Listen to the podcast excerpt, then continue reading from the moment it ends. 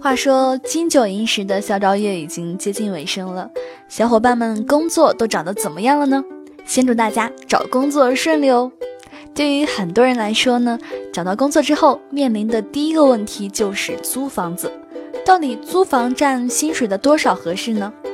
你该离公司近一点儿、贵一点的房子，还是远一点儿、便宜一点儿的合算呢？那今天我们就来聊聊租房的话题。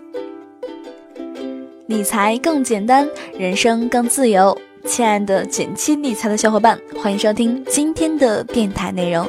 那你也可以关注我们简七理财的公众号，看到我们更多解读的推送内容。最近我们公司新来了一个实习生，偶然的一次闲聊得知，他每天早上需要花费将近一个半小时的时间来公司上班，从家里赶二十分钟的公交车到车站，然后坐五十分钟左右的地铁，其中还不包括换乘转线的时间。他说：“坐车简直比上班还累。本想着晚上回家干点自己的事情，看看视频呀，学学课程呀。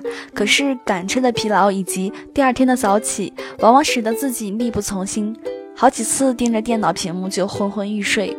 第二天起床要定三个闹钟，实在是太累了。”我说：“你可以考虑在公司附近租房子的，可以节省很多的时间还有精力呀。”姑娘颤颤地说：“嗯，也确实在考虑租房子的事情，但是市区房租那么贵，这不囊中羞涩吗？”的确，租房一直是一个困扰很多上班族的现实问题，尤其是在一线大城市来说，面对市区高额的租金，很多人不得不选择住远一点，以减少每个月房租的支出。这样一来，看似省了钱。可每天花费的上班时间也明显增多了。租房到底是选择近还是选择远呢？我们先不着急下结论。最近大火的电影《缝纫机乐队》的导演大鹏，曾经在某次接受采访时分享过自己的一个经历。他说，刚来北京的时候，在北京郊区就有了一套房子，但是从来没有住过。他说，公司在长安街，他就住在长安街旁边。公司搬到五道口，他就搬去五道口，为的就是公司有事情的时候，他能够第一个赶到，能够把事情处理好。长此以往，就比别人多了一些机会。也许正是这样的思维方式，才是大鹏成功的原因之一吧。举个例子，我们来看看你拿时间换来的金钱到底值不值当。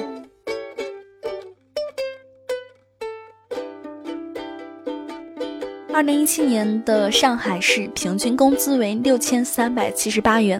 我们以刚毕业、月薪为五千块钱的普通大学生为例，看看不同的租房效果如何。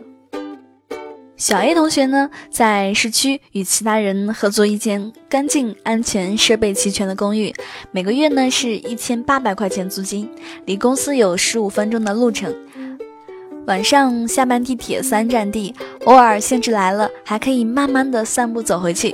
回家后呢，他可以悠闲的吃一个晚饭，然后练会儿瑜伽，或者是冲个热水澡，敷个面膜，还可以看会儿书，学习一下报名的手绘课程。一切都井井有条，很是悠闲自在。小 B 同学呢，为了节省房租，租住八百块钱一个月的单间。离公司有七十五分钟左右的路程，每天要挤一个多小时的地铁回家，到家时已经是精疲力尽了。然后他会随意的吃一个晚饭，因为合租的人比较多，他还要排队洗漱、洗衣服，等事情都干完了，一看时间也十一点了，于是躺在床上刷手机，自己什么时候睡着的都不会知道，因为家实在是住得太远了。偶尔遇上公司加班的小 B，总是最害怕的。太晚了就会赶不上回家的地铁，打车或者是住宾馆都太贵了，只好在公司将就一下。第二天还得继续上班，状态非常的不好。长此以往呢，小 A 每天都精神奕奕的上班，自我能力也在不断的提升，而小 B 常常状态不佳，工作效率也低，更没有时间对自己进行一个提升管理。所以可想而知，两者的差距只会越来越大。除了生活质量的差异外呢，再从钱这个层面，我们一起算算小 B 剩下的钱到底值不值呢？我们可以粗略的估算一下，以一个月二百小时的工作时间来计算，小 A 和小 B 的实际时薪为二十五元每个小时。拿省下的一千块钱房租，再扣除多花费的二百块钱交通费用和来回花费的四十小时路程时间计算，这段时间所谓的时薪为二十块钱。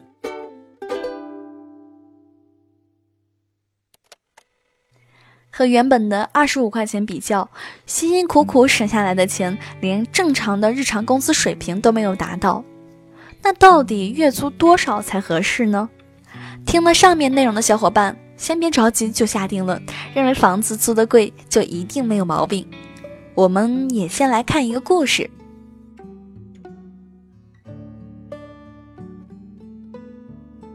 二零一六年大火的日剧《东京女子图鉴》当中呢，女主初到东京时想住在好一点的街区，但看房时，房产经纪问她的薪资水平。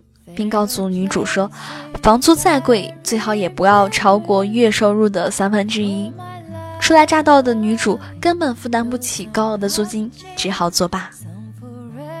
而后又经过几次看房，终于在第四次看房时，女主选择了紧邻东京主要车站的地方作为住所。可见，租房选择和收入水平是直接挂钩的。最近在年轻人之间很流行的一个名词叫做“房格尔系数”，它指的是房租占个人消费支出总额的比重。如果说恩格尔系数反映的是吃喝的水平，那么房格尔系数测出的就是住的状况。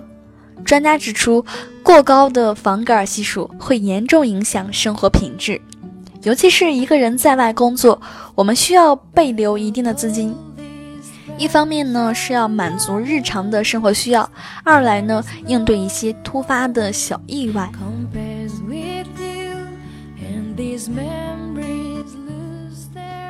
我想呢，年轻的我们既不要为了省钱一味的缩减房租支出，拿时间换取金钱，或者一再降低对租房品质的要求，但是也不能忽略自身的情况。过于追求高品质的住房，使得房租占据薪资的大头，充当月光族，降低自己抵御风险的能力。生活好像总是充满选择的，大到如何选择工作，小到如何选择居住的位置。就像我们常说的那句。投资自己才是最好的投资。可面临具体的生活场景，我们总是更容易关注到眼前的数字，却忘记了更应该从更长远的多维度来衡量选择。这也是投资和理财当中非常重要的一课哦。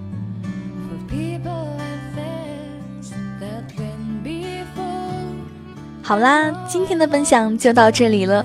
如果你喜欢今天的分享，记得给我点个赞哦。更多解读可以关注我们的公众账号“简七理财”，简单的简，汉字五六七的七，我在那里等你哦。